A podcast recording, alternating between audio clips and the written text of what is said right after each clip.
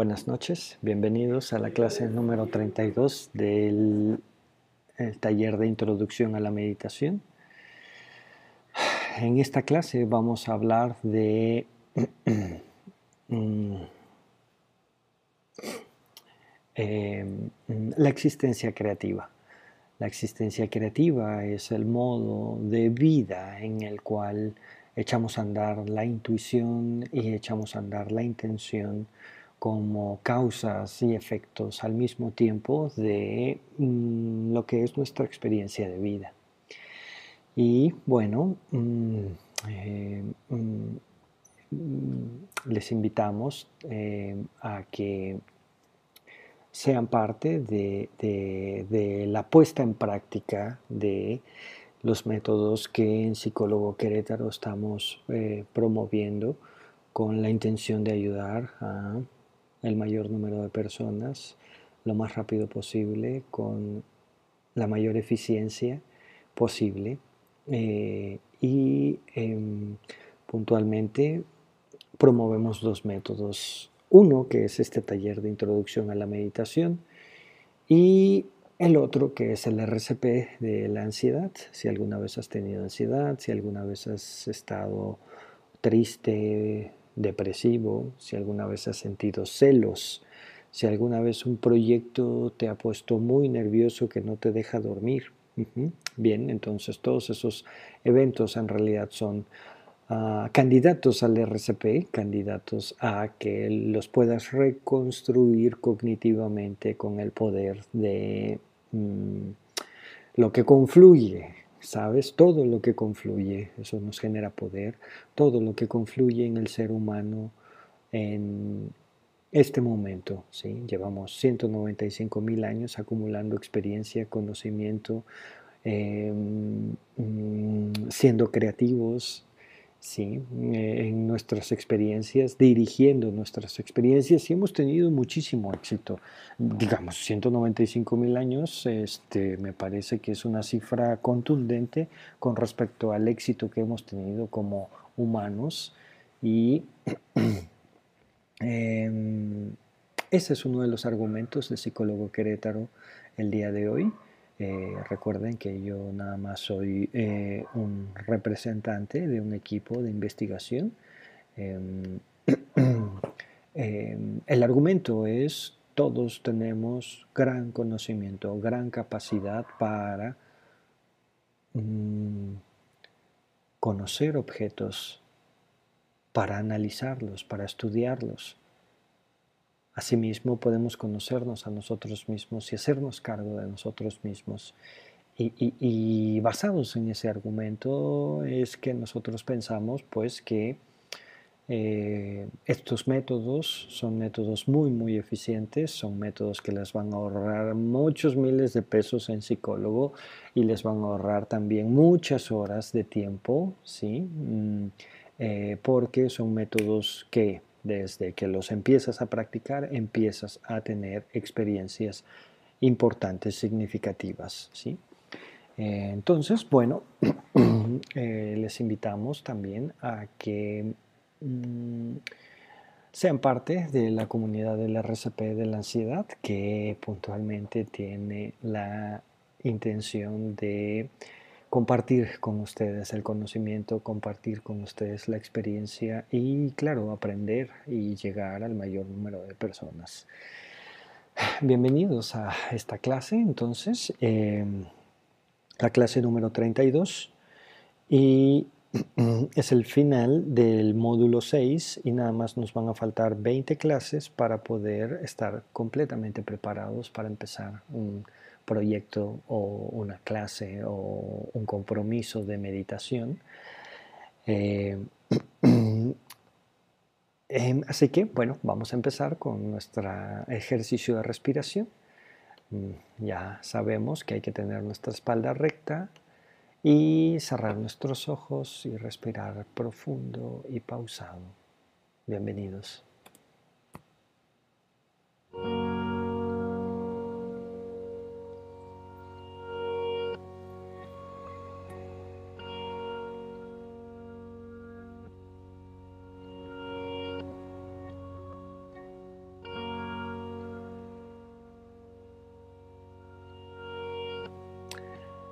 A inhalar, hacer una pausa y exhalar. Y hacemos una pausa. Y así hasta encontrar un ritmo profundo y pausado, un ritmo que nos permita relajarnos.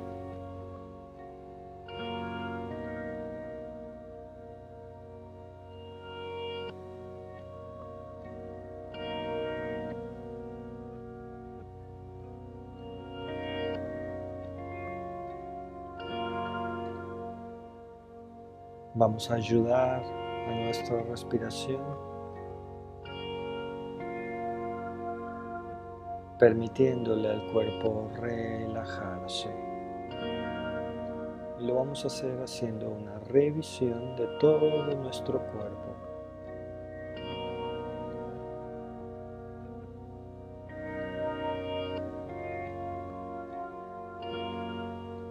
Ahí donde sintamos dolor o tensión, podemos estirar, mover, flexionar nuestro cuerpo y a través de la respiración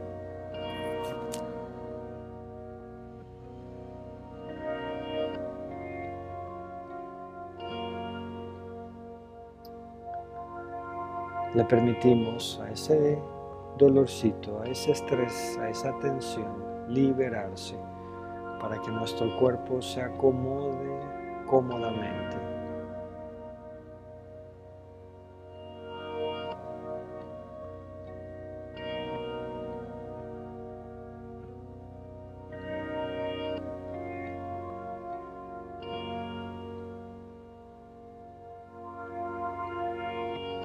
Mantenemos nuestra respiración profunda y pausada. Le hablamos a nuestro cuerpo. Le recordamos que somos afortunados.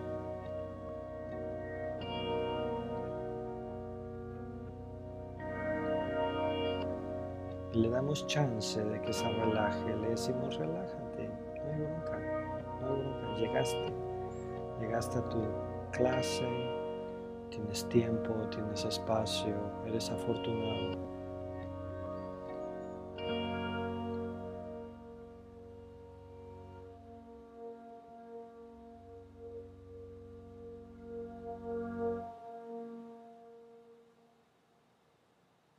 Nos permitimos relajarnos profundamente.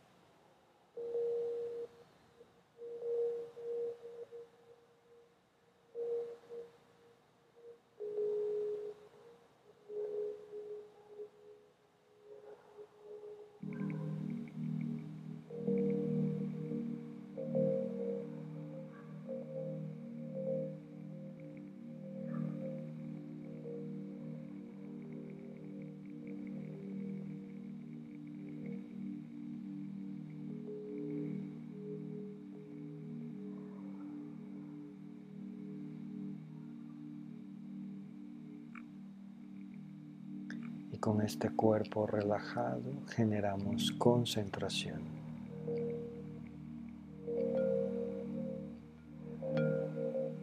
Nos dirigimos a la respiración.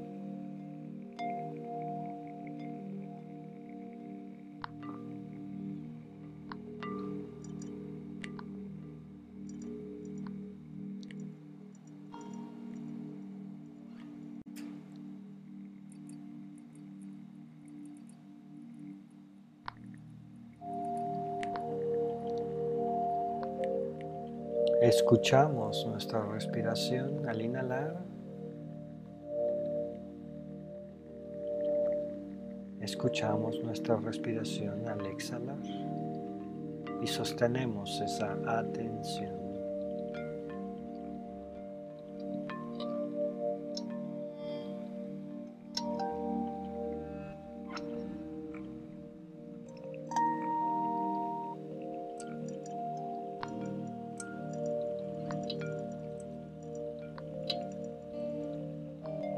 sentimos cómo se expanden nuestros músculos.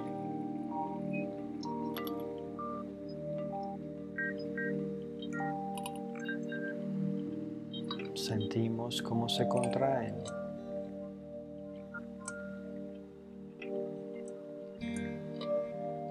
Y sostenemos esa respiración.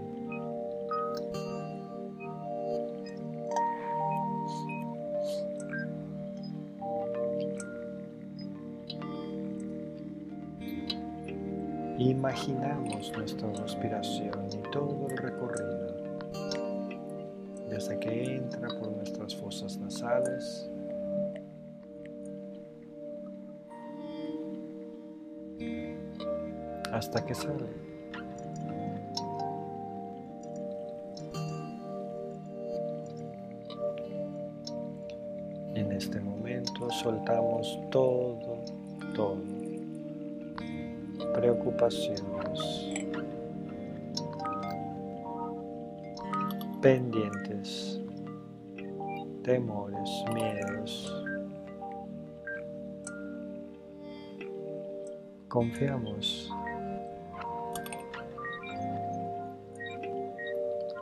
en que la llave de la respiración abrirá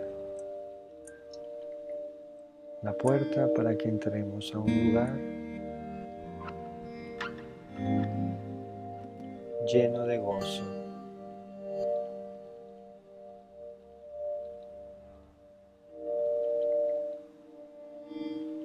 Nos concentramos unipuntualizadamente en nuestra respiración.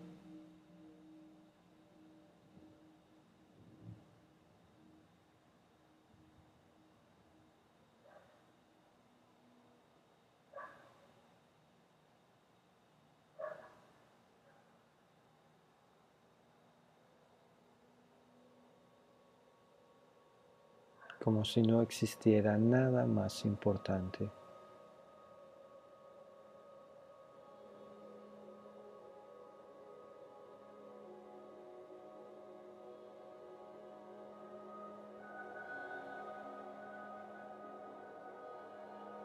Con cada respiración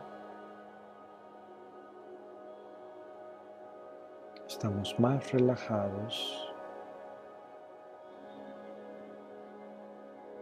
y al mismo tiempo más concentrados.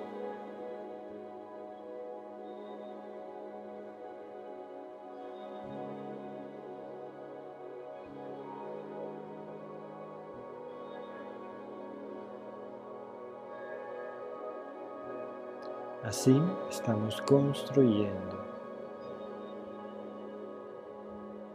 un lugar seguro, un lugar limpio un punto intermedio entre estar profundamente relajados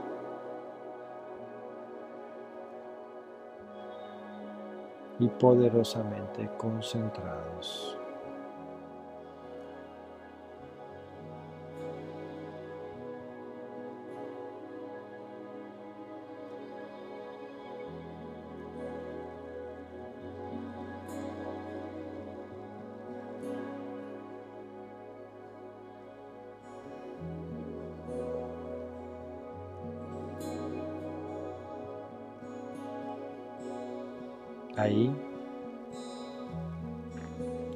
Cada respiración, empezamos a sentir gozo, disfrute.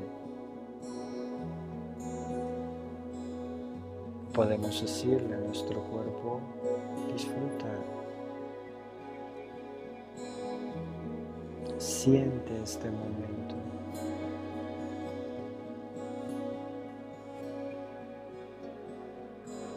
Vívelo intensamente.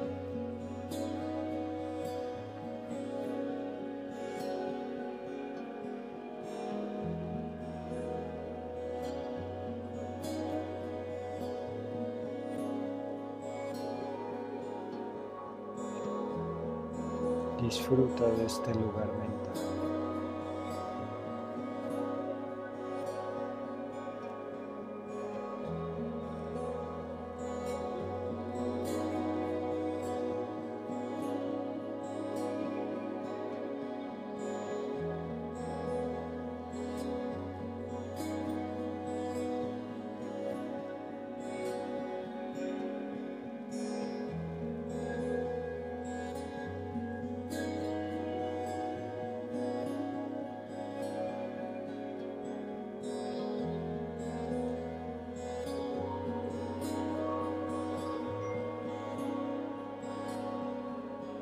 Aparecen ideas, pensamientos, no pasa nada.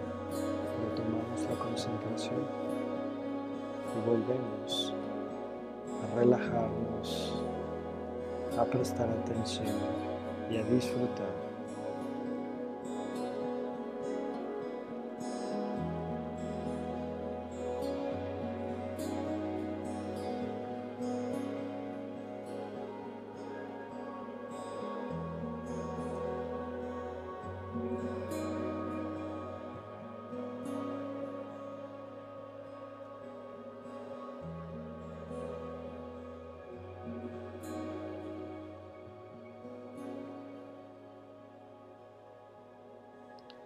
Sostenemos nuestra respiración.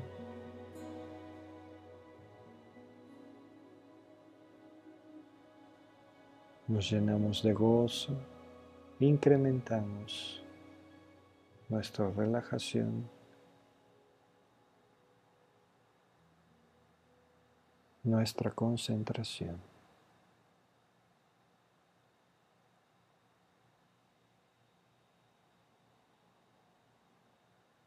Y con esta dispuesta a reflexionar, dispuesta a aprender.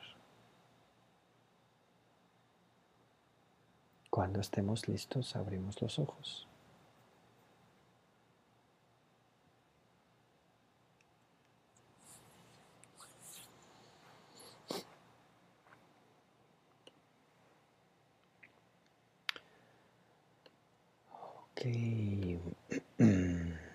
¿Qué les viene a la mente cuando les digo existencia creativa?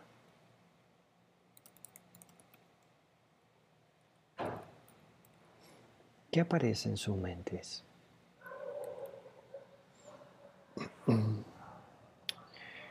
Hemos hecho ya 31 clases, esta es la número 32, y, ¿a qué les suena esto de existir creativamente?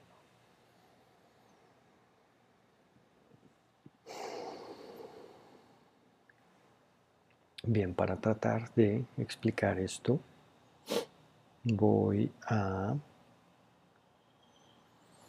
Mm, hablarles un poquito de mi experiencia como psicólogo clínico. Para empezar, algo que propone el psicoanálisis a diferencia de otras ciencias psicológicas que no son necesariamente distintas, pero que proponen otras cosas. El psicoanálisis eh, plantea una idea, bueno, plantea muchas ideas de muchas cosas que generalmente no se toman en cuenta, pero que son muy, muy poderosas. Em, una de ellas es eh, la noción o el concepto de sujeto supuesto saber. Es un concepto muy, muy bonito que de hecho define una posición del psicoanalista. Eh, ¿Qué quiere decir esto del sujeto supuesto saber? Bien, lo que quiere decir es que eh, el psicoanalista sabe un montón de cosas. Sí, un montón de cosas. Estudia muchísimo. No solo sabe de psicología, sabe de literatura, sabe de otras ciencias, sabe de arte, sabe de mm, todo esto que hemos estado revisando, las apariencias, eh, cómo se construye el conocimiento, por qué los seres humanos somos como somos. Eh, sabe muchas cosas, ¿saben? Es uno de los de, los retos del psicoanálisis que, bueno, uno nunca sabe con quién va a trabajar y puede venir un físico cuántico, un arquitecto, un ingeniero, ¿saben? Puede venir un matemático, puede venir un delincuente, puede venir un político. Uf, fíjense, puse a los delincuentes cerca de los políticos. No sé por qué. puede venir lo que sea Y tú tienes que tener ciertas nociones, ¿no? De, de, de, cómo funcionan las cosas allá afuera. Eh, sin que seas un experto, en realidad mm, como psicólogo tienes un reto de tener un bagaje cultural suficiente pues para poder entablar comunicaciones, por ejemplo, con un director de arte. Este, tienes que tener ciertas, sí, ciertas eh, eh, sensibilidades ¿sí? ante el discurso del otro. Pero de ti, de tu caso, de tu historia, de tus significantes, de tus experiencias, el psicoanalista no sabe nada. Eh, ¿Ok? ¿Por qué vamos al psicólogo? Bueno, pues porque vamos, porque creemos que sabe. Y vamos, no es que no sepa, sí sabe, pero de ti no sabe nada. No sabe nada. Eh, más allá de esto, eh, mm, que él sepa y que él escuche y que él vea, no sirve absolutamente de nada. Lo que está en juego y lo que es realmente importante en un proceso terapéutico es que yo como usuario, yo vea, yo escuche, yo entienda, yo relacione, yo asocie. Eso es lo realmente importante. Y bueno, como usuario de la psicología, no como psicólogo, eh, eh, pasa que mm, una de las experiencias recurrentes sí tiene que ver con Ah, que uno llega, le habla al psicólogo, le dice cosas, ¿no? Y el psicólogo devuelve en base a ese discurso un contenido y tú dices, ah, ah, oye, sí, sí es cierto. No solo si es cierto, mm, como que ya lo había pensado antes. Ah, ya lo habías pensado antes, ¿no?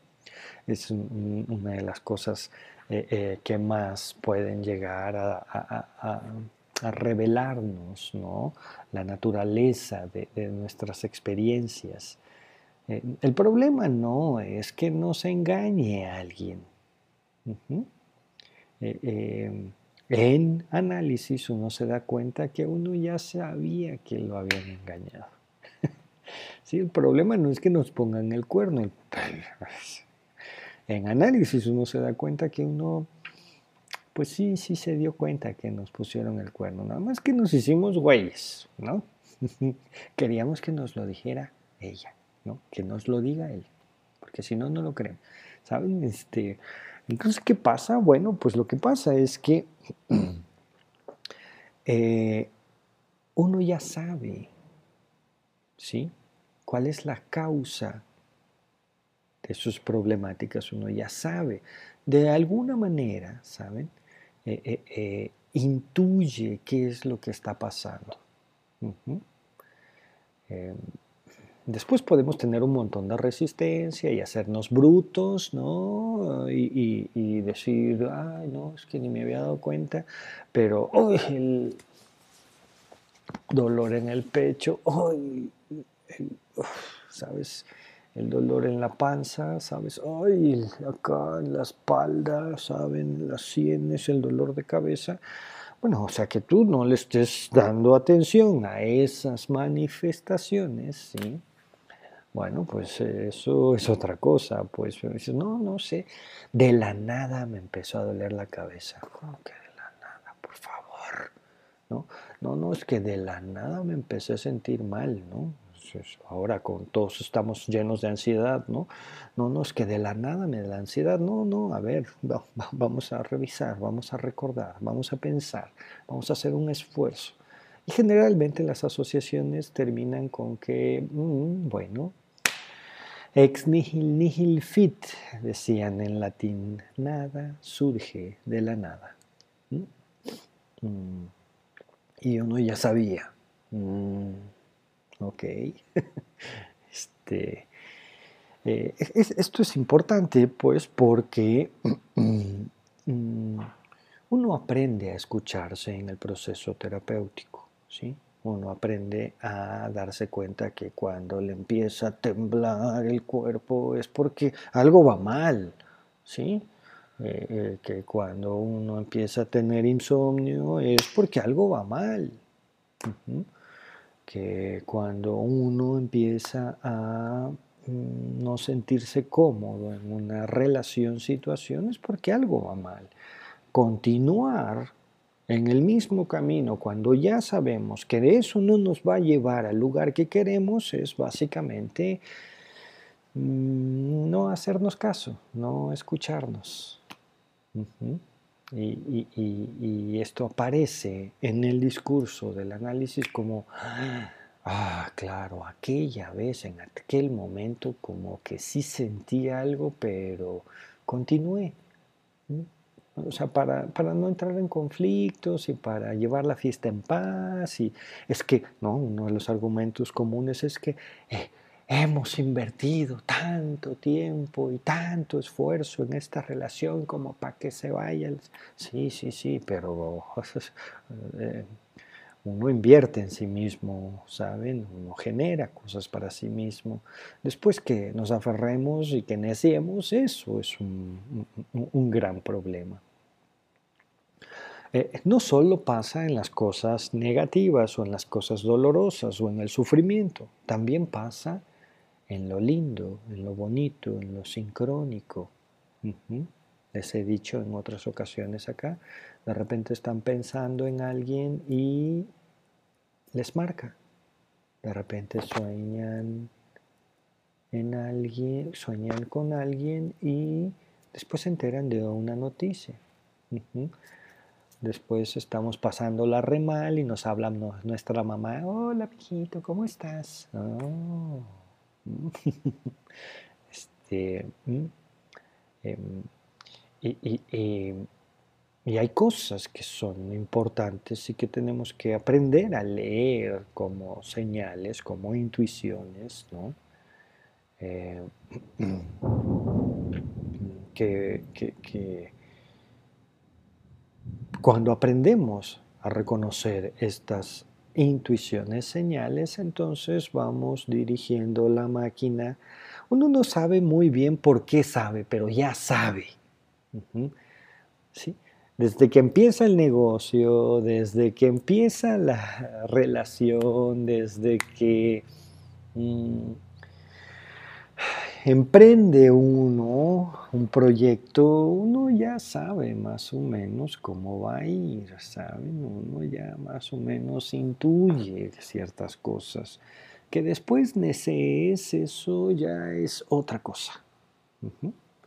Pero lo que quiero dejar acá como preámbulo eh, eh, eh, es el que ya sabemos Mm, Pau nos dice, gracias, este, Pau, eh, sí, es música súper linda. De hecho, em, tengo un Dropbox, Pau, para que puedas bajar la música y tenerla para que tú medites. Em, e, en esta eh, información no la puse, pero eh, te mando el Dropbox para que lo puedas bajar. debe estar en algunas de las clases pasadas también. Pau nos dice, crear tu camino, crear tu realidad entre eh, em, signos de interrogación. Nelda nos dice existencia creativa, algo así como expresión sutil del ser. ¡Wow! No, bueno, están súper finas, chicas. Efectivamente. Eh, uno se va metiendo en la experiencia en la que cree, uno se va metiendo en la experiencia en la que tiene fe, uno se va metiendo en la experiencia que eh, inconsciente o conscientemente repite y repite y repite y repite y entonces llega un momento en donde la realidad aparece. ¿Sí? Eh, entonces, em, la intuición, me parece, tiene una mm, mm, gran función en la existencia creativa. ¿sí? porque la vida, el cuerpo nos está hablando y de hecho de esto quiero hablarles, del cuerpo, ¿saben? a lo largo de muchísimos años, los psicólogos hemos em, escuchado cientos de miles de discursos, ¿sí? Eh, de padecimientos, de dolores, de experiencias de muchas personas, de muchas nacionalidades. Y, bueno, hay psicólogos que se han dado a la tarea de hacer un seguimiento de todo esto, mm, no con la idea de simplificar o de mm, reducir la experiencia de los seres humanos, pero sí con la idea de mm, abrir puertas, ¿saben? Tocar ciertos eh, eh, puntos importantes, ¿no? Eh, mm, mm, ¿Alguien por acá tiene algún dolor en el cuerpo? si lo tienen y tienen la confianza de compartirnoslo, hagamos el experimento. ¿Pero de qué les voy a hablar? Bueno, pues de que el cuerpo nos habla, igual que la vida, a través de la intuición. A veces no lo escuchamos. ¿Y qué pasa? Pues pasa lo que pasa cuando alguien nos habla y no le escuchamos, ¿no? A lo mejor empieza diciéndonos a través de un susurro, oye, oye, este, préstame atención, ¿no? Si no lo escuchamos, ¿qué pasa? Bueno, sube la voz y nos dice, oye, eh, atención, ¿no? Oye, si no los escuchamos, ¿qué pasa? Entonces pone una voz firme y alta y nos grita y nos dice, oye, préstanos atención, ¿no? Y si no lo escuchamos, entonces, ¡ah! ¿saben? Saca ahí eh, la energía, ¿no? Y, nos, nos, eh, em, mm, em, nos habla. y va subiendo la intensidad. Si no escuchamos eso, entonces el cuerpo va subiendo la voz hasta que aparece un dolor muy fuerte. ¿Ya? Em, eh, pero igual que un deportista que entrena y entrena y entrena y mejora la técnica y genera fortaleza, ¿saben? Y repite el movimiento una y otra vez y eso resulta en que tiene el cuerpo que tiene el deportista. Bueno, eh, el que, digamos, enferma hace lo mismo, solo que inconscientemente. Solo que inconscientemente. ¿sí? Eh, eh, no escucha el cuerpo, pero repite cierto tipo de acciones que terminan por, manifestarse en el cuerpo. Eh, y así hemos llegado,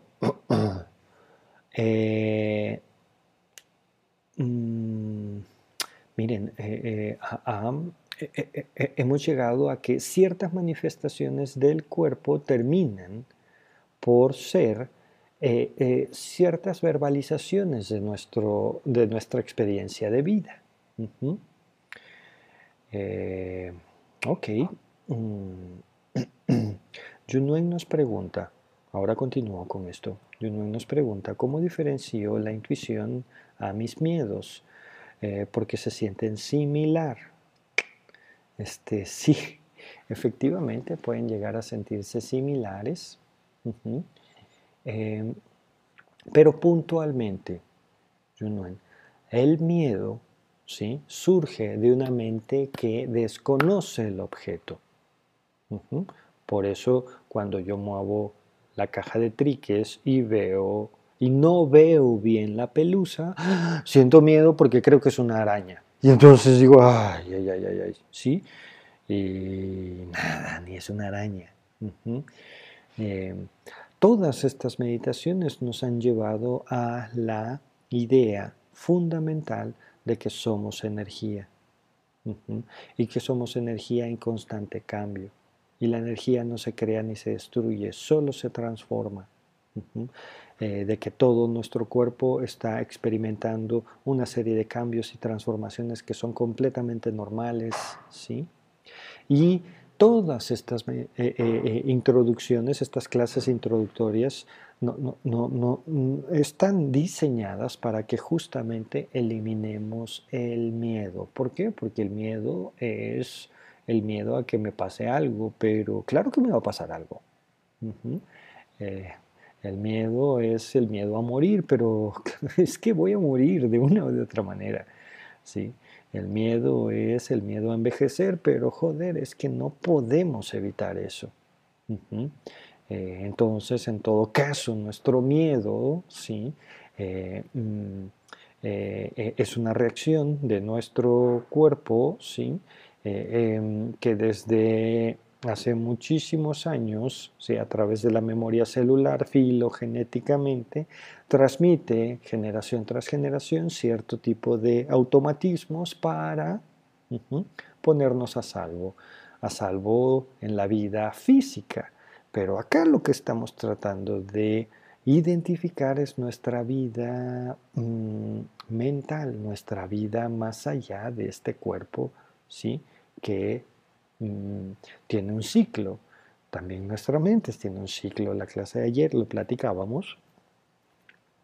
Y, bueno, puntualmente, eh, eh, desde esta nueva visualización, desde esta nueva posición, ¿sí? el miedo se reduce y se reduce y se reduce. ¿Por qué? Pues porque va a pasar lo que tenga que pasar para que tengamos el aprendizaje que hemos decidido tomar en base a nuestras intenciones en el pasado. Hasta ahí. Y ahí es justamente en donde empiezan estas sensaciones que pueden ser, sí, en un principio miedo, pero cuando con sabiduría diluimos el miedo, entonces podemos empezar a ser intuitivos y nos damos cuenta que estas reacciones no necesariamente tienen que ser sufrimiento y que si las tomamos desde la sabiduría, entonces nos van guiando en el camino. Eh, ¿Cómo puntualmente diferenciamos la intuición a los miedos? Bien, con sabiduría, practicando la meditación, haciendo crecer a nuestra niña interior para que viva lo que, tiene, lo que tenga que vivir y, esto no quiere decir que entonces ya vamos a ser ahí como cabritas locas, no lanzándonos al precipicio, no, no, no, no, no, para nada. Lo que quiere decir es que ahora vamos a visualizar los caminos y vamos a elegir el camino y afrontar con responsabilidad lo que queremos eh, eh, experimentar, ¿sabes? Este, en un acto completamente creativo. Eh, nos comparte además este, espalda, lado derecho a altura de las vértebras lumbares. Ah, izquierdo, lo escribí mal dos veces. lado izquierdo. Ok. ¿Qué nos dice la metáfora del cuerpo, Nguyen? La metáfora del cuerpo nos dice ¿sí? que eh, nuestro lado izquierdo ¿sí? está relacionado con nuestra madre, con lo subjetivo, con la intuición, con el inconsciente, con las emociones, con mi mujer interior, con mi madre interior, con mi relación con las mujeres. Em, em, y mm, eh, debe de haber una idea puntual con respecto a las lumbares y mm, la voy a leer yo eh, para no eh, cometer ningún tipo de error. Mm.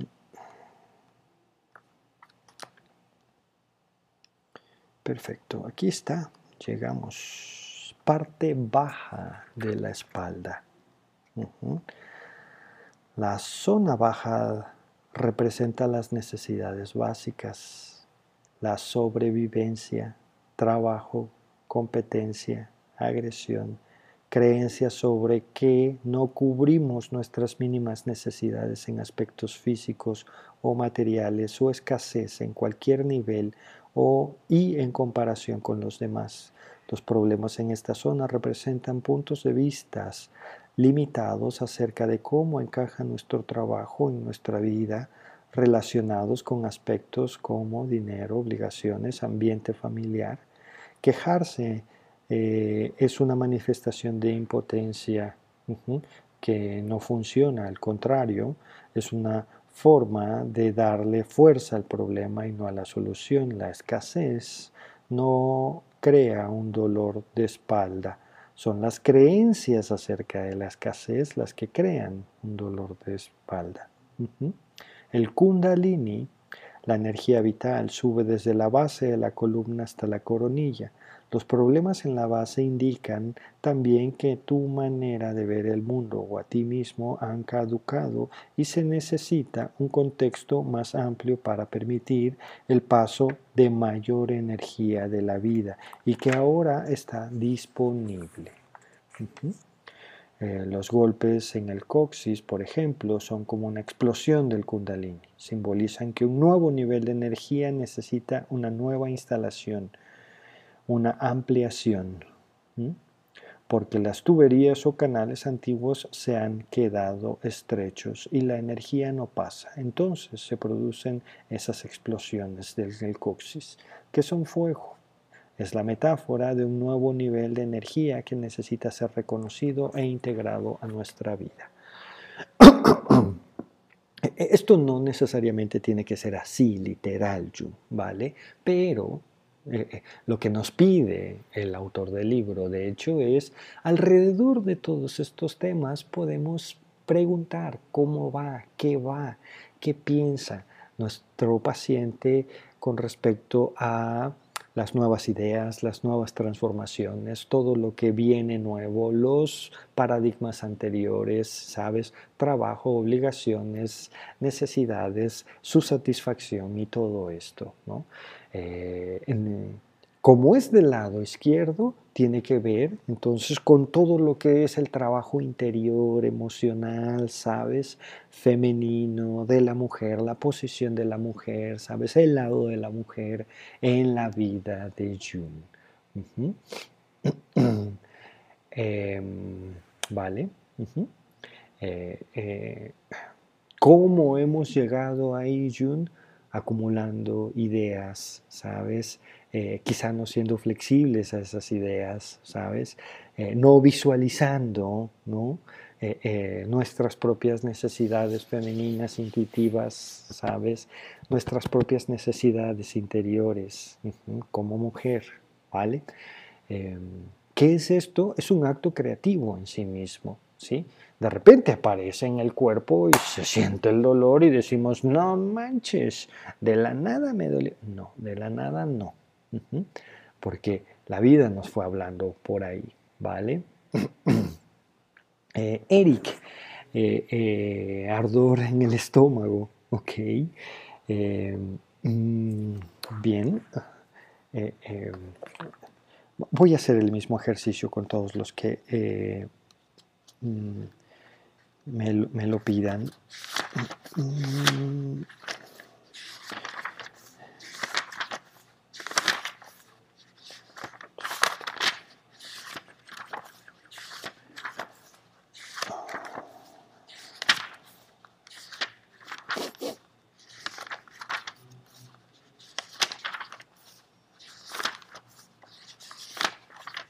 Ya.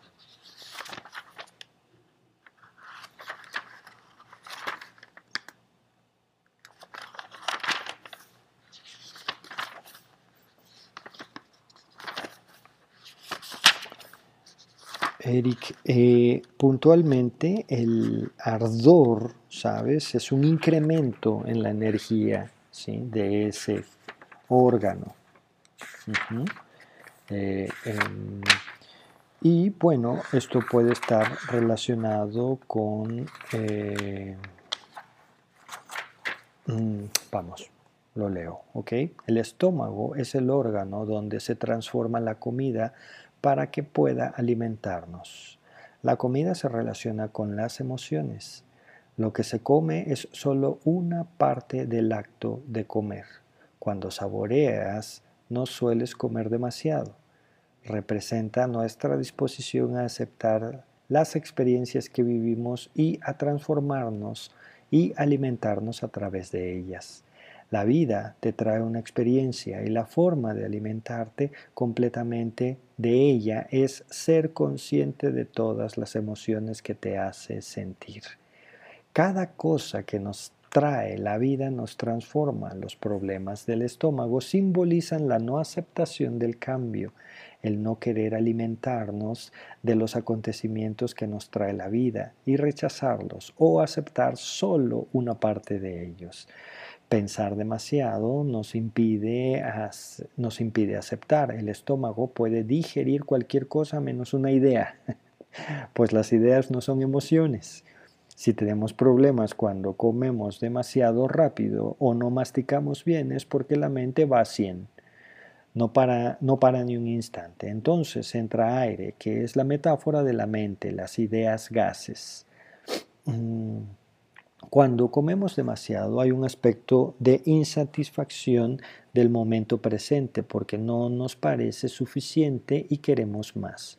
Comer tanto simboliza ese más. Por eso ese más nunca es suficiente porque lo que queremos no está fuera y por más que comamos no lo vamos a encontrar, está adentro. El estómago es incapaz de digerir la mayoría la mayor parte de, de, esa comida, porque alimentarse no se trata de cantidades, sino de cualidades. Este es un planeta de emociones hemos venido a sentir. Los ardores son fuego. A veces uno se acostumbra a sabores fuertes, pero eso no es un problema en sí. Cuando uno se mete en una circunstancia fuerte y la quiere retener, la resiste, entonces se convierte en ardor. Eso es lo que dice Eric, ¿vale? eh, cuéntenme, Jun, Eric, si esto les hace sentido o no. Ale dice, me duele la espalda baja y no es muscular, no es nervio, no es un hueso, no es hueso, entonces no sé qué hacer.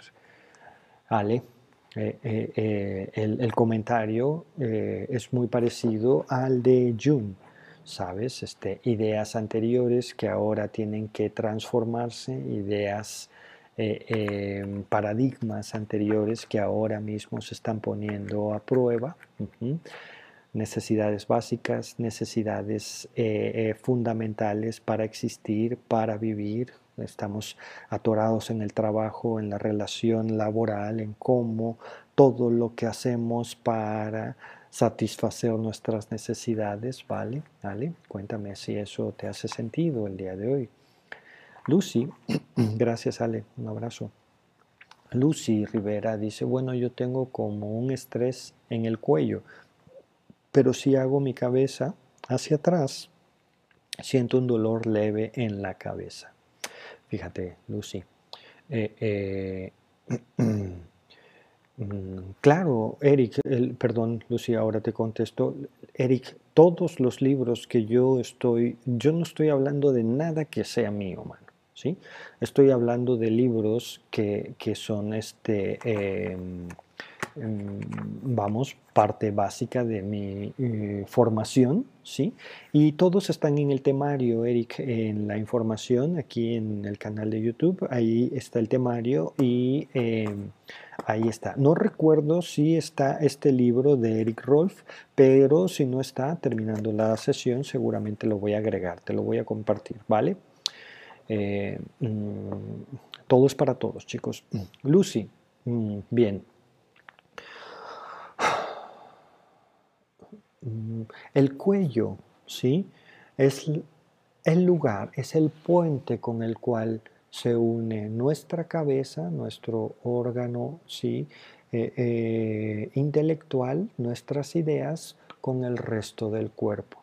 Cuando tenemos problemas en el cuello, dolores, sabes que mm, eh, tenemos una contractura, algo pasa, nos truena, sabes, o incluso lo que propone Rolf es que hasta, hasta un golpe, saben, algo que viene del exterior, que pum, golpea nuestro cuello, esto hace referencia puntual a que lo que está pasando aquí en mis ideas no entran en contacto con el resto del cuerpo, es decir, con el universo. Esto es algo como una disonancia cognitiva. Lo que yo creo no es lo que está pasando. ¿Y qué pasa?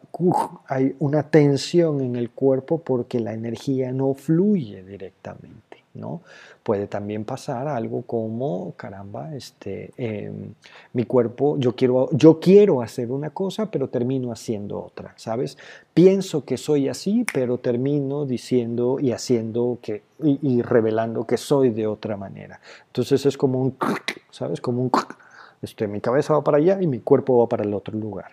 ¿Vale, Lucy? Dime si esto te hace sentido. Eh, Gracias, Jun, muchas gracias. Em, eh, Nelda me pregunta cómo comenzar a cambiar las creencias que limitan la expresión creativa. Justo de eso eh, es lo que vamos a hablar el día de hoy, Nelda. Em, con mucho gusto voy a contestar, tratar de contestar esa pregunta. Voy a pasar eh, mm, al tema justamente al que quiero llegar, mujer. Va. Eh, sé paciente conmigo, Nelda. Karina dice, hola, hace poco leí un artículo sobre la biodescodificación del cuerpo. Según esto, toda enfermedad tiene un origen mental. Me encanta el tema. ¿Me regalas la bibliografía? Muchas gracias. Claro que sí, Karina, por supuesto. Eh, em, toda la bibliografía está en, mm, en la información del canal abajo de la descripción y ahora mismo voy a ver si este libro en particular está en esta bibliografía. La agregaré en caso de que no esté en... Em,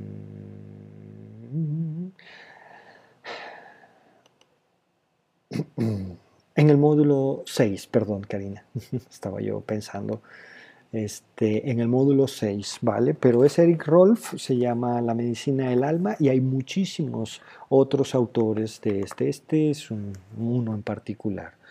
La impermanencia, la no existencia. Aquí lo voy a agregar ahora mismo. Mm, porque eh, no tenía yo pensado este, abarcar este tema, pero me pareció fundamental para entender realmente la existencia creativa. Em, ok, sí, se llama La medicina del alma y el autor es Eric Rolf. ¿Vale? Es el código secreto del cuerpo, el idioma creativo interior. ¿Vale? Este, ya está. igual que... Eh, ¿Qué dice? Ok, mm.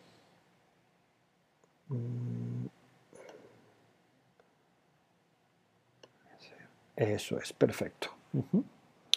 Mm, está toda la bibliografía en el link de em, la descripción de esta clase número 32, ¿vale? Todos los libros este, mm, los pueden checar, seguramente hasta podrán conseguir PDFs y así, ¿va? Em, ok, ¿De qué, ¿De qué, estamos hablando? Cuéntenme si les hace sentido las cosas que les he dicho, ¿saben? Porque obviamente Eric Rolf no les conoce y quién sabe, ¿saben? Usted no tiene idea de que nosotros estamos haciendo esto, pero es un poco las orientaciones de, los psicólogos. Eh, eh, ¿De qué va? ¿Por qué les estoy hablando de esto? Bueno, pues porque eso que se manifiesta en el cuerpo, igual que eso que se manifiesta en la vida, en realidad no surge de la nada surge de eh, un montón de acciones y reacciones, ¿sí? capacidades de observar, de no observar, de entender, de no entender, ¿sí? de la mezcla de los deseos, de la mezcla de las historias, de la mezcla de las intenciones, de los actos mentales, verbales, físicos, ¿sí? Em, de la interacción entre nuestra mente, nuestro cuerpo, ¿sí? cómo construimos nuestra realidad desde el real, simbólico, el imaginario, ¿no? de cómo repetimos esas cosas a pesar de que, algunas cosas a pesar de que no nos generen placer, ¿saben? Eh, eh, eh, de nuestras creencias y sobre todo la creencia en la cual yo vivo o más bien vive mi yo que tiene que ver con la interacción del deseo, la historia, las condiciones, la familiaridad, la libertad, ¿vale? Claro, ahí aparecerían los miedos, ¿no? El módulo 4, las perturbaciones mentales. ¡Ay, ¿Qué está pasando? Sí, son distorsiones cognitivas, creencias contraproducentes, ¿sí? Limpiando eso, ¿sí? Podemos observar nuestros deseos, nuestra historia, nuestras condiciones, las acciones, la virtud, el perjuicio que hemos acumulado, nuestra distancia de las seis perfecciones, ¿vale? Eh, em, y entonces podemos enfrentarnos a la realidad como es, como es cambiante, este, compleja, ¿sí? no es esta experiencia lineal que todos tenemos, pasado, presente, futuro, sino todo confluye en este momento. ¿no?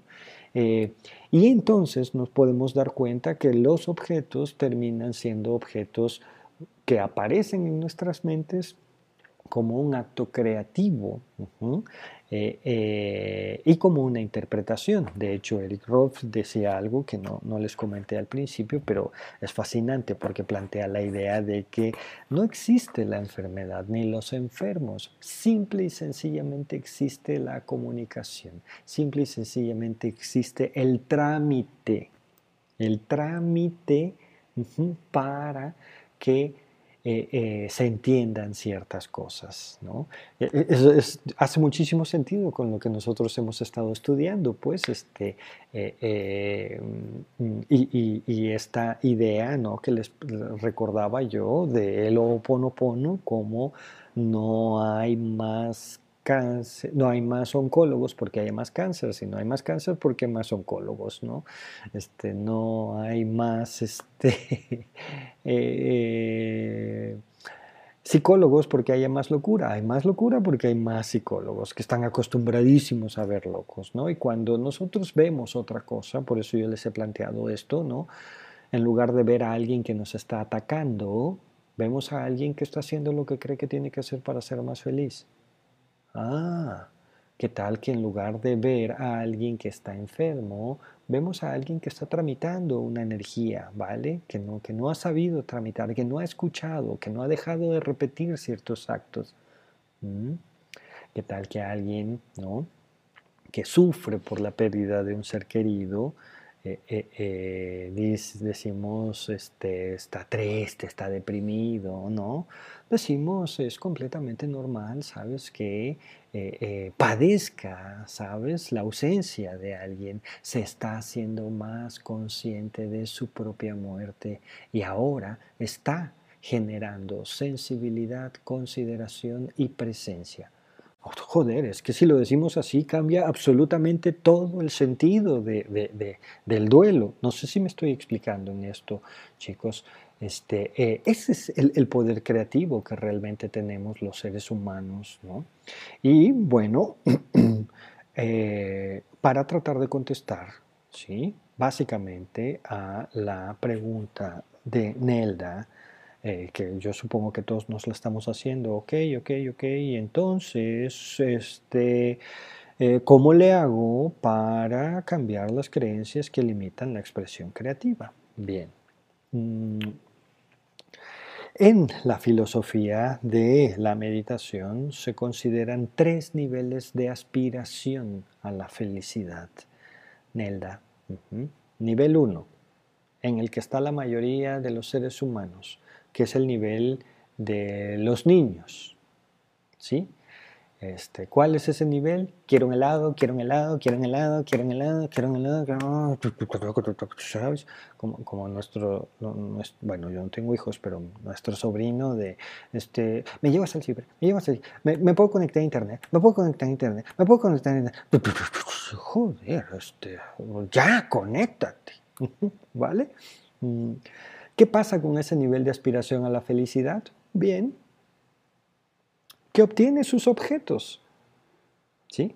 Pero esos objetos que se demandan inmediatamente eh, se manifiestan de manera efímera.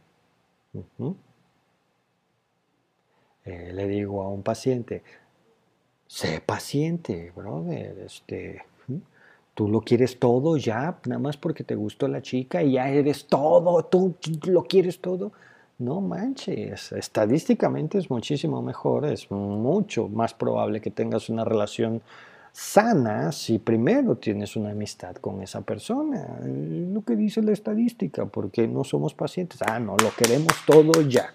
¿Y qué pasa cuando todo lo queremos ya? Obtenemos nuestros objetos, pero son efímeros, la experiencia es efímera, ¿sí? Eh, no solo porque los objetos también cambian, sino porque eh, el deseo básicamente obtiene su objeto y ahora quiere otra cosa, ¿sí? Y ahora quiere otra cosa. Nivel de aspiración a la felicidad número dos, ¿sí? Aquí ya hay un eh, otro tipo de condiciones, me explico. Mm. Eh, es la mente que quiere un helado el día de hoy, pero sabe que también va a querer un helado el día de mañana. Esa mente tiene otras posibilidades porque ya está proyectando, ¿sí? Está proyectando su mente hacia el futuro. Está pensando en el deseo del mañana. Mm, y entonces dice, ok, ¿qué creen? Pues puedo hacer ciertos sacrificios hoy para que el día de mañana también tenga mis deseos. ¿sí? Hay un experimento muy, muy famoso en la psicología que eh, es un experimento en donde se le hace el seguimiento a los sujetos en estudio a lo largo de muchísimos años, porque de hecho los sujetos de estudio son niños. Y entonces el experimento es muy bonito y es muy sencillo, ¿no? Y eh, el experimento consta de lo siguiente. Se les hace pasar a los niños a una sala en donde hay una silla, una mesa y una galleta sobre esa mesa. El niño puede, opción 1, tomar la galleta y comérsela. Opción 2, esperarse 5 minutos sin tocar la galleta. Si el niño hace eso, entonces le vamos a dar dos galletas.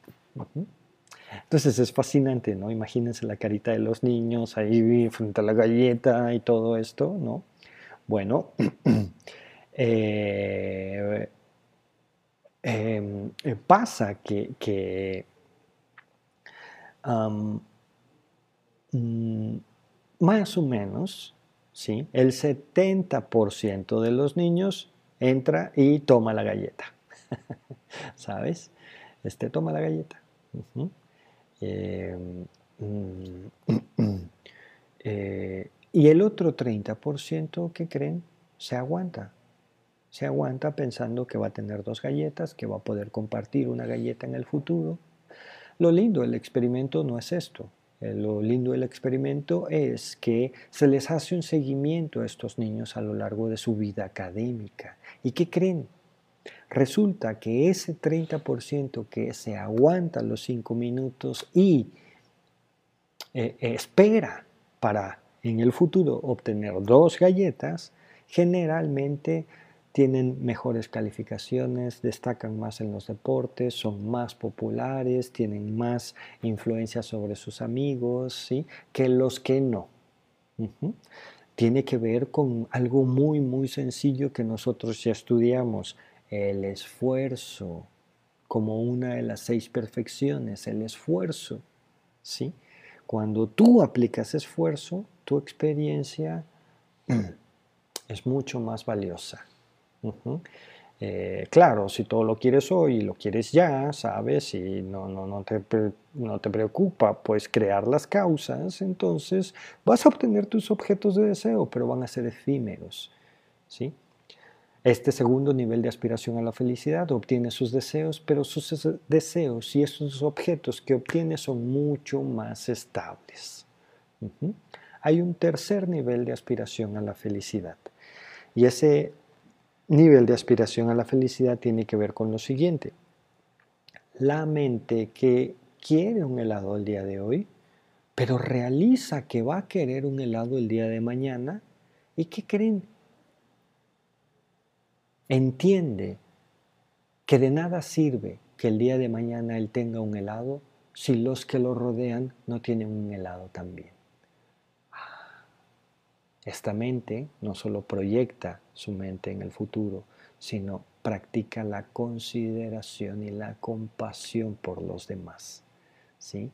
Y desde ahí, su experiencia al obtener los objetos es completamente eh, estable, dura muchísimo, perdura en el tiempo. ¿sí? Hay experimentos psicológicos, esto es como la filosofía hinduista, pero los experimentos psicológicos confirman esto. ¿Qué confirman los experimentos psicológicos? Que si tú gastas en objetos, obtienes satisfacción, pero rápidamente decae. Si gastas, ¿sí? si aplicas esfuerzo en experiencias, obtienes satisfacción y se sostiene un poco más. ¿sí? Pero si ayudas a las demás personas a que obtengan sus objetos de estima y de disfrute, entonces tu experiencia es siempre, siempre creciente. Eh, eh, ¿Cómo podemos hacer para cambiar las creencias que limitan la expresión creativa? Bien, entonces empecemos a pensar en el futuro, empecemos a crear causas, empecemos a pensar en los demás, empecemos a ser compasivos, amorosos. ¿sí? Esto empata con algo que se conoce los cuatro niveles de manifestación. ¿Cuáles son los cuatro niveles de manifestación? manifestación nivel de manifestación número uno.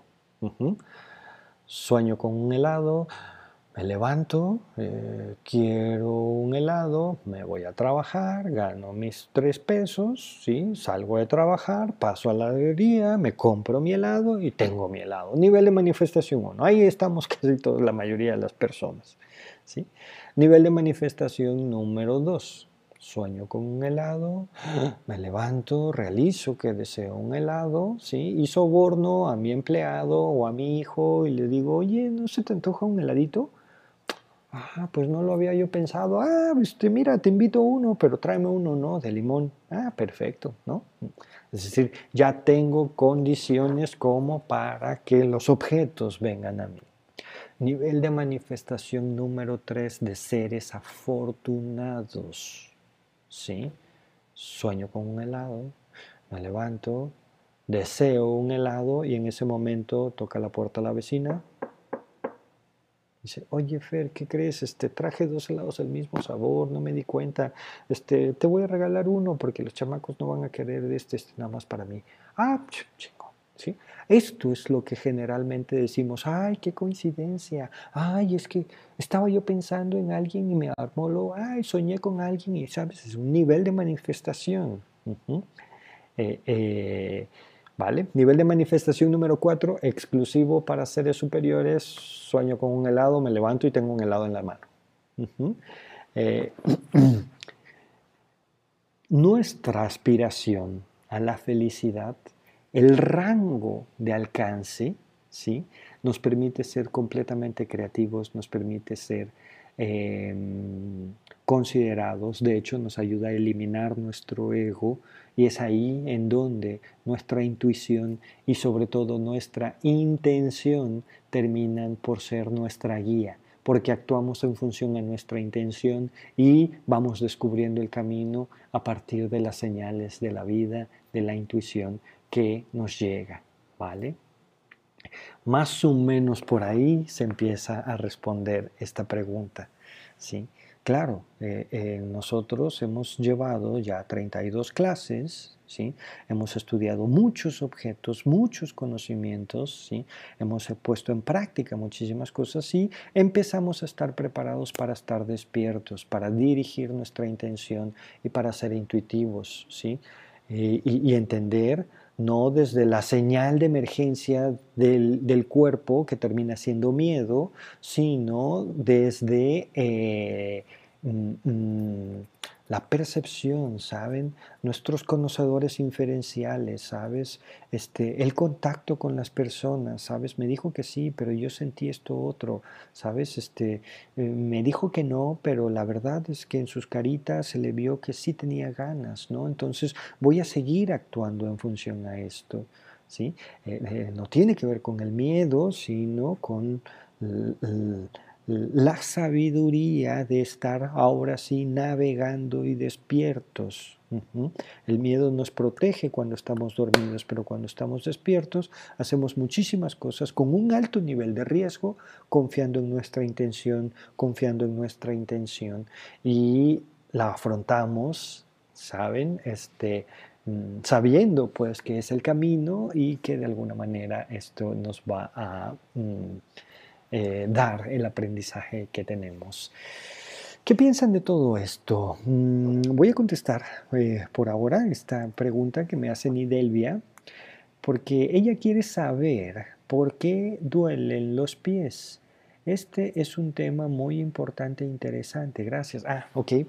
Bien. Mm, los pies, Nidelvia, son eh, los órganos con los cuales ponemos los pies sobre la tierra. ¿Sí? Este, nuestras raíces, eh, eh, nuestra historia, ¿vale? Em, eh, la tierra es este, la metáfora de la madre naturaleza, ¿sí? Y, que nos duelan los pies, ¿sí? Quiere decir que mm, eh, no nos sentimos arraigados, ¿no? que mm, no estamos de acuerdo con lo que nuestra historia nos está mostrando, ¿no? Em, que podemos de hecho sentir, ¿sabes? Este, eh, em, em, que no estamos en el territorio correcto, que no estamos en, la, mm, en el lugar correcto. Es como que, ay, no puedo poner los pies sobre la tierra, ¿sabes? Este, con los pies tomamos energía de la tierra para dirigirnos, ¿sí? Hacia, hacia, hacia cierto lugar, pero si me duelen los pies, entonces no, no, no, pongo los pies de manera correcta y entonces no tomo toda la energía. Es como si sintiera que algo me hace falta. Eh, cuéntame, Elvia, si esto te hace sentido o no. Hay un ejercicio súper bonito que recomienda Alejandro Jodorowsky, que es precioso, Nidelvia tiene que ver con un acto muy muy sencillo. Todos los días por la mañana con un plumón rojo en la planta de tus pies escribes amor, ¿sí? Y en la planta de tu otro pie amor, ¿vale? El mensaje para el inconsciente es súper bonito. Voy a sembrar amor con cada paso. Voy a confiar completamente. Hazlo durante 13 días y por acá nos cuentas. Todavía vamos a seguir con clases por acá, ¿vale? A ver cómo te va. Mm, bueno, después de todo este choro, que ahora sí creo que me pasé, por favor, vamos a contemplar, ¿vale? Mm, de todos modos, si tienen preguntas, comentarios o lo que sea, pónganlos por aquí y pasamos mm, después a tratar de contestarlos. Muchas gracias. Cerramos nuestros ojos. Respiramos profundo y pausado.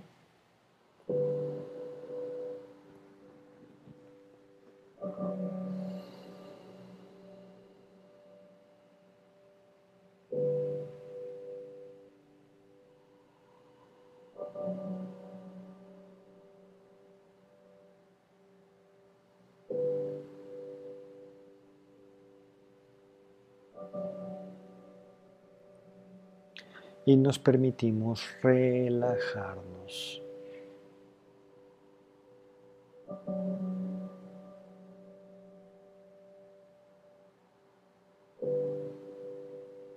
nuestros pies, nuestra espalda baja, nuestro estómago.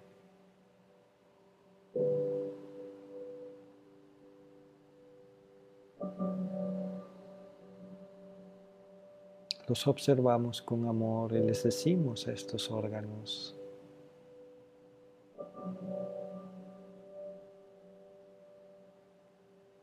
me tienes a mí, te voy a cuidar, te estoy escuchando. Permítete relajarte. A partir de ahora te voy a escuchar y te voy a cuidar.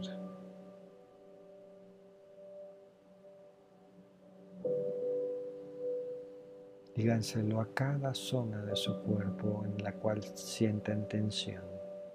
Te quiero. Disculpa, estaba distraída, no podía escucharte.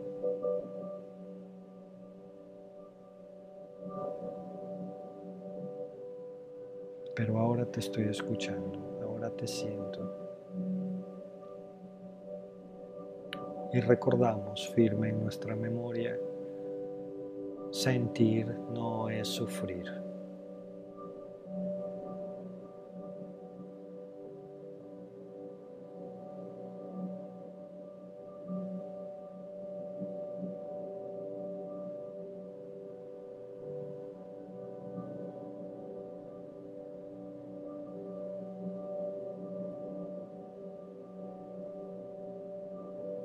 El cuello, las lumbares, el estómago, los pies. Y con cada respiración liberamos tensión, liberamos estrés.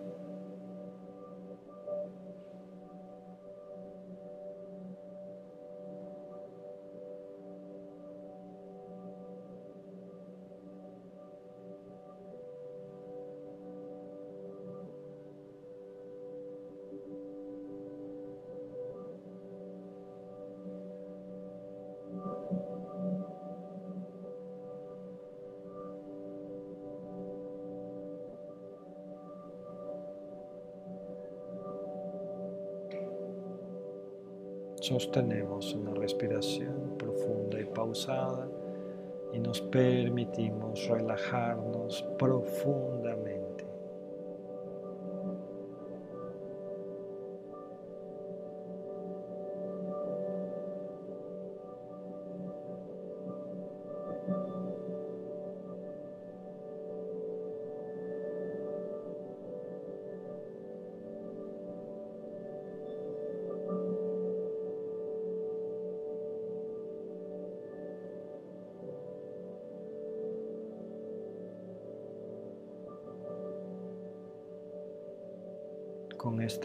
Cuerpo relajado, generamos concentración.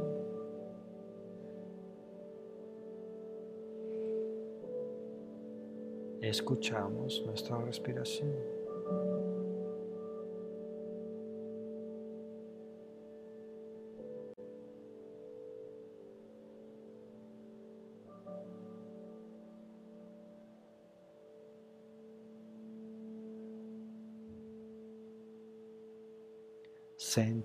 Nuestra respiración.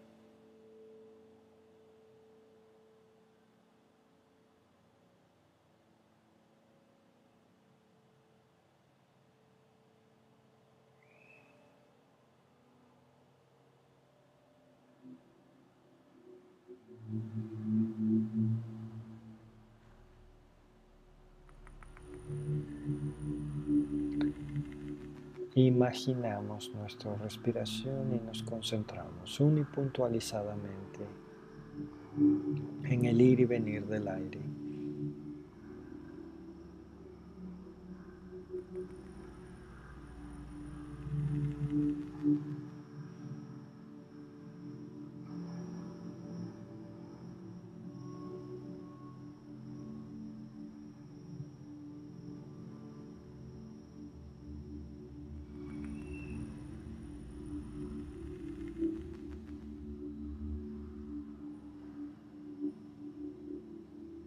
Al mismo tiempo, soltamos todas las preocupaciones, todos los sonidos exteriores, los ignoramos.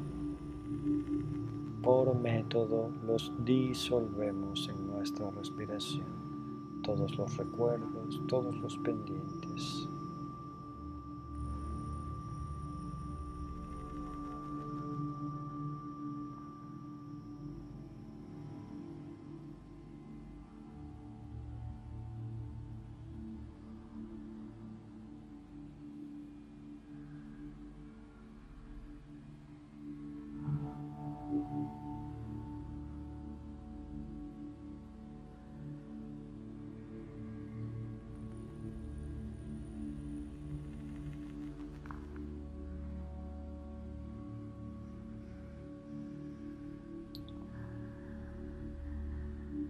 Cada respiración, desde este lugar intermedio, entre estar relajados y concentrados, empezamos a dejar de ser nosotros mismos. No somos mamás, no somos padres, no somos amantes, no somos hijos, hijas, no somos hermanos, hermanas. Nos transformamos en respiración. Dejamos de ser los profesionistas, los de la casa número 7, los del carro tal. No somos nuestras pertenencias, no somos nuestros deseos, no somos nuestra historia, ni siquiera somos nuestro nombre. Nos convertimos en este ritmo profundo y pausado.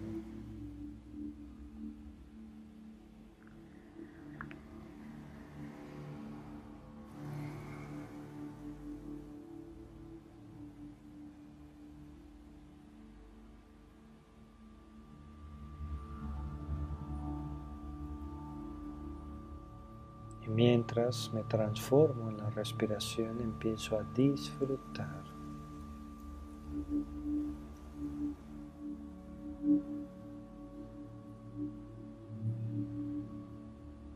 Disfruto de este momento. Disfruto de este lugar. Disfruto de esta mente relajada, concentrada.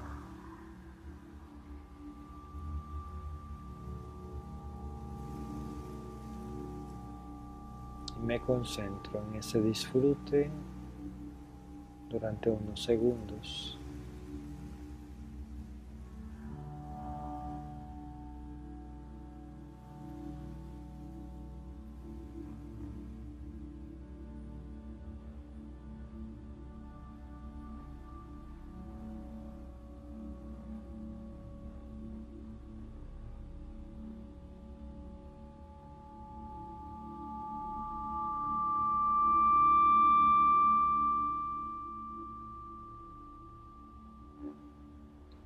Sostengo mi respiración profunda y pausada.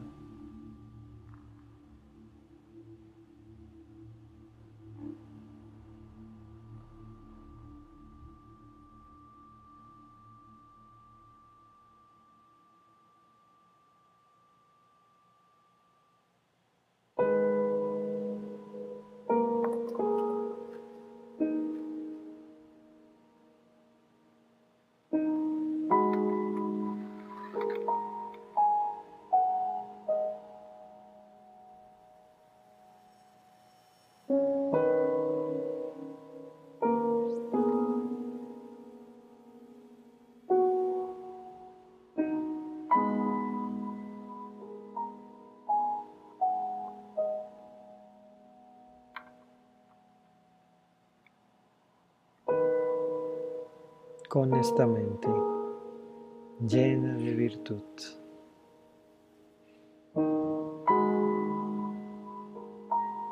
Contemplamos y repiten mentalmente después de mí.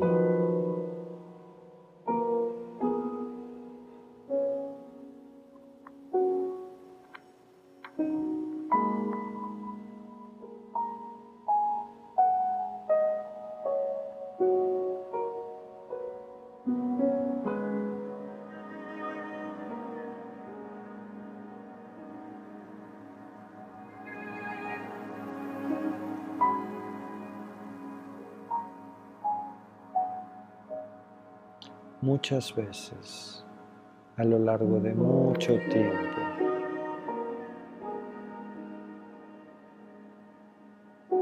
He creado causas para sufrir a través del enojo, a través del apego,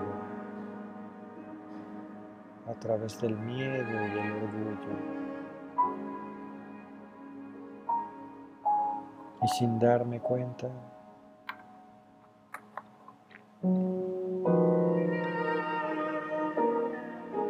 He afectado mi experiencia de vida en mi cuerpo y en mi realidad, en mi mente.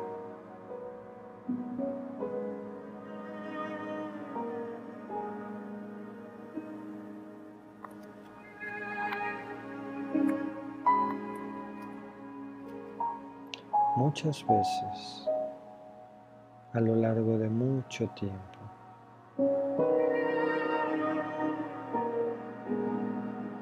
la vida el cuerpo, mi corazón me han hablado.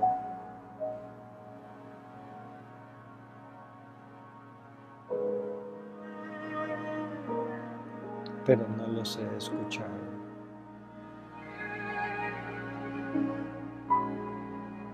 He confundido mi intuición con casualidades.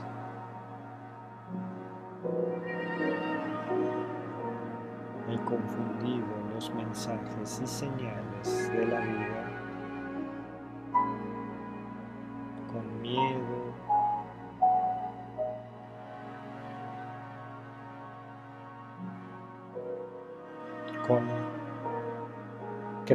creencias incorrectas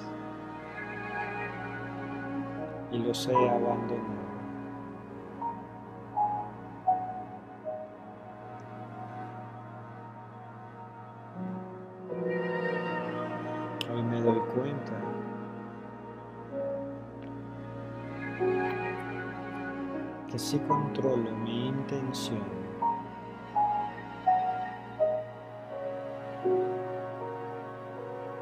Si escucho a mi cuerpo y a la vida misma,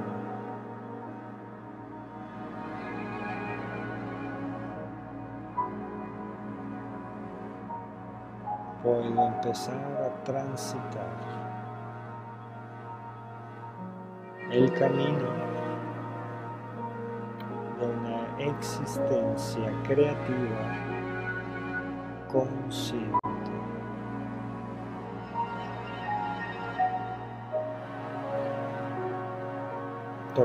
Control de mi experiencia y por lo tanto sin pretextos para dirigir mi mente, mi cuerpo y mi vida hacia la virtud.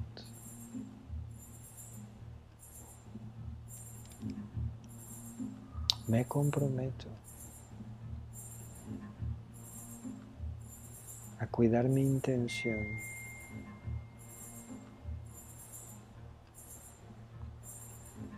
a aspirar no solo a mi felicidad, sino a la felicidad del mañana y a la felicidad de todos.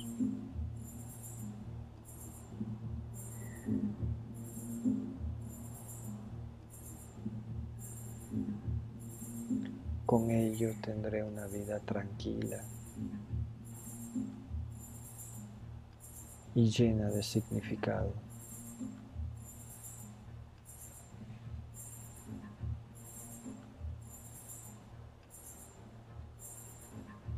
puedo crear y construir mi camino.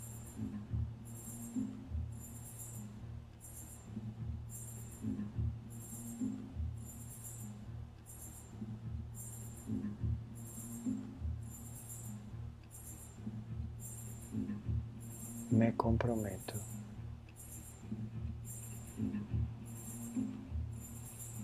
a sembrar la semillita del amor en mí.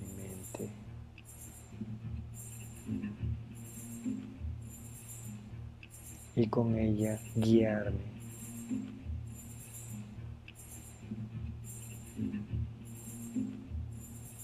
hasta percibir la verdadera realidad hasta transformarme en mi verdadera esencia.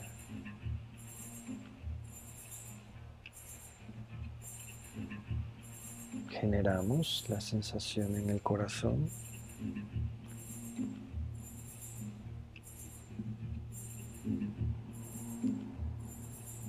que somos los arquitectos, los diseñadores de nuestra realidad.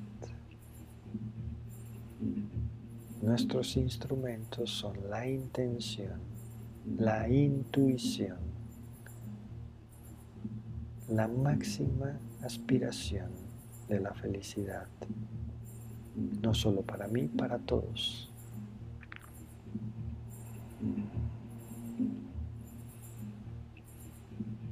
Crece una intención firme en mi corazón, crece en forma de esfera del color que ustedes quieran. Cubre mi corazón. Con cada respiración crece.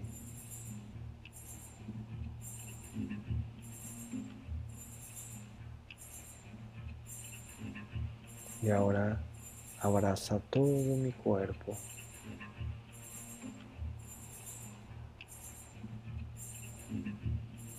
Ahora abraza mi casa y todos mis seres queridos. Al mismo tiempo crece en sus corazones la intención de ser los dueños de su futuro y de su vida.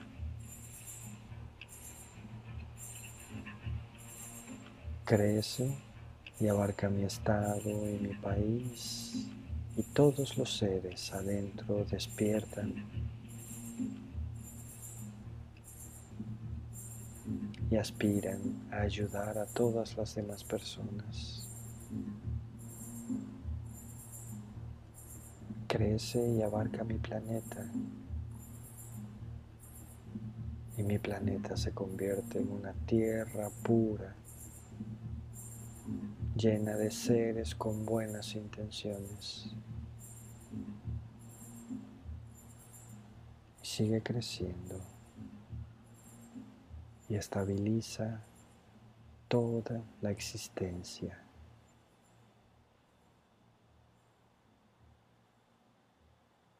Sostenemos respiración profunda y pausada.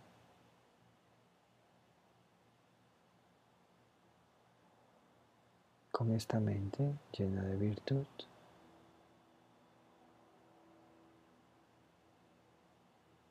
Cuando estemos listos, abrimos los ojos.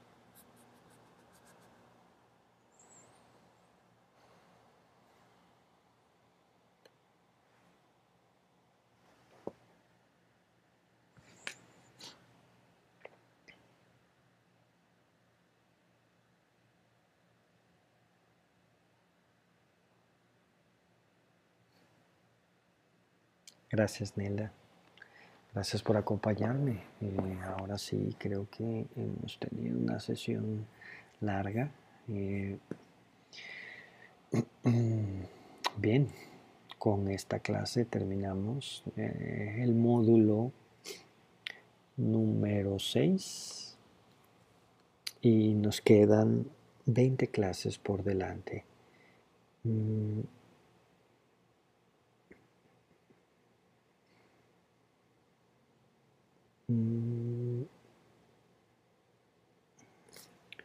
Bien. Mm. El siguiente módulo es el módulo del amor. Eh, ya estamos preparados para hablar de ese tema tan profundo. Em, recuerden que acá somos un equipo de gente que estamos tratando de acercar los métodos, las reflexiones, el conocimiento que nosotros sabemos, no es porque lo tengamos todos, sabemos que hay muchas más cosas y bienvenidas todas, eh, pero estas son las que nosotros eh, hemos comprobado que funcionan y queremos pues eso que llegue al mayor número de personas para beneficiarles de manera eh, eficiente, rápida. Para eso necesitamos también un poco de su ayuda y nos vendría bastante bien que nos ayuden a compartir este canal, que se suscriban al canal de YouTube, eh, con eso nosotros seguimos inspirándonos y seguimos trabajando para, para ustedes. Eh, por último, les invito también a que revisen el método complementario de la meditación, que es el RCP de la ansiedad, que es un método que nos ayuda a inducir un estado mental, igual que en la meditación. Eh, mm, pero no desde la sensación y la emoción, sino desde nuestro intelecto hacia la emoción. Entre los dos son una, una caja de herramientas fantásticas que mm, no las inventamos nosotros, que de hecho llevan muchos, muchos, muchos años y que, mm, bueno, basta con ponerlas a prueba para experimentar sus beneficios. Les agradezco muchísimo. Vamos a ver si tengo alguna pregunta extra. Mm, mm. Eh, no, hombre, gracias a ti, Pau. Te mando un abrazo. Qué lindo que nos acompañas. Em, eh, estamos en contacto y mañana empezamos con el tema del amor. Por favor, si no han visto las otras meditaciones, échenselas porque ahora sí ya no, no nos va a dar tiempo de hacer resúmenes y voy a pasar por conceptos Em, que pueden quedar ahí medios raros y medios sueltos si no revisamos todas las meditaciones. Eh, les mando un abrazo y nos vemos mañana, misma hora, mismo canal. Chao.